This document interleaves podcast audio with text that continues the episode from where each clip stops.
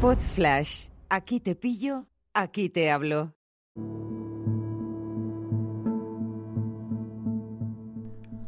Hola a todos, ¿qué tal? ¿Cómo estáis? Bienvenidos a mi canal, a mi podcast, donde me estés escuchando en la red social que estés. Yo soy Nacho Caballero, escritor y formador especializado en storytelling y hoy quiero compartir contigo un nuevo episodio, las ideas principales de uno de los capítulos de mi libro Escuchar, Detectar, Ayudar. Si es un amigo le echas una mano, si es un cliente vendes. Un cliente, o sea, un cliente, perdón. Un libro de marketing y ventas que te recomiendo mucho porque te va a ayudar tanto si trabajas por cuenta ajena como si tienes un emprendimiento o si estás buscando trabajo. Hoy quiero hablarte de cómo validar tu idea de negocio.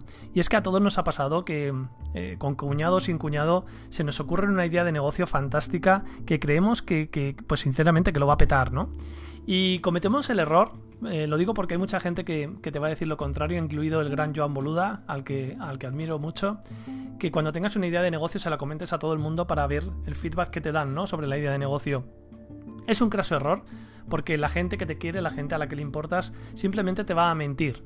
Te va a mentir eh, porque no quieren hacerte daño. Entonces el método que te sugiero tiene que ver mucho más con que ocultes tu idea de negocio y tengas conversaciones con personas que sean tus potenciales clientes del futuro de una forma natural, pero sin mencionar en ningún momento que estás preparando una idea de negocio sobre ese tema.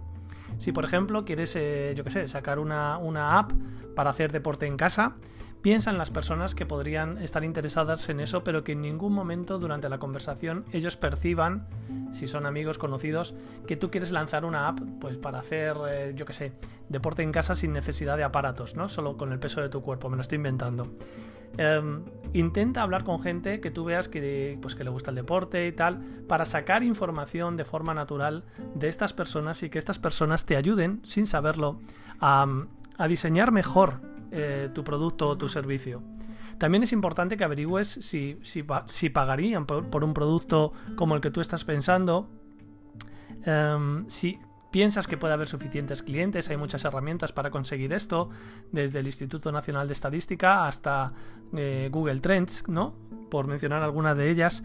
Y cuando tengas estas conversaciones con estos potenciales clientes, tienes que apelar a las emociones de estas personas cuando, cuando hables del tema no al razonamiento, sino a, las emociones. Tienes, tienes, que evitar a toda costa los cumplidos, es decir, que no se enteren que estás pensando en sacar esa, esa app de, de deporte en casa con el peso de tu cuerpo.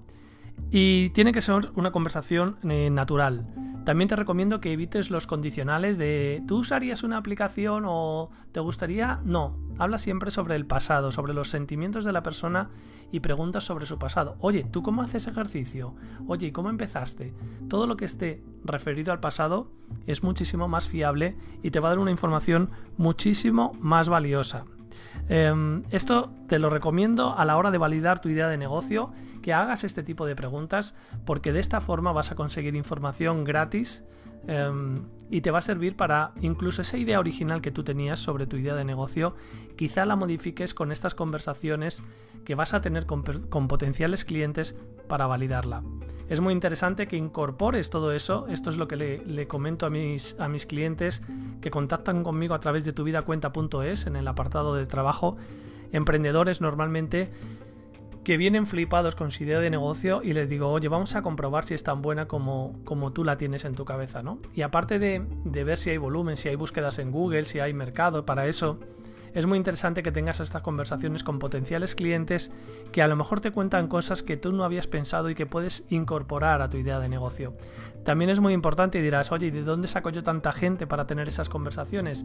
Cuando hables con uno, de esos clientes potenciales, pídele o pregúntale si conoce a alguien más que se dedique a eso de forma natural y vas a ir haciendo una bola de nieve en la que tampoco tienes que entrevistar a 200 personas, una pequeña muestra y, nada, te tomas un café, una caña con ellos y, tienes una conversación, o por teléfono, una conversación como el que no quiere la cosa para validar esa idea de negocio. Pero ya sabes, recuerda lo que le digo a mis clientes y que tienes en mi libro en Amazon, en Escuchar, Detectar, Ayudarte.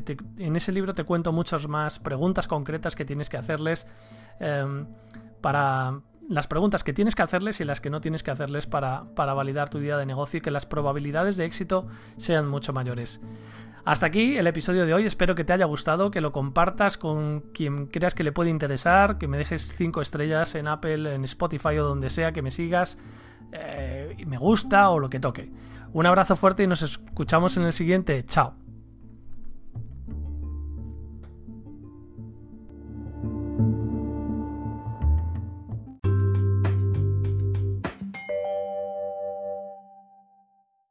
Una producción ático de podcast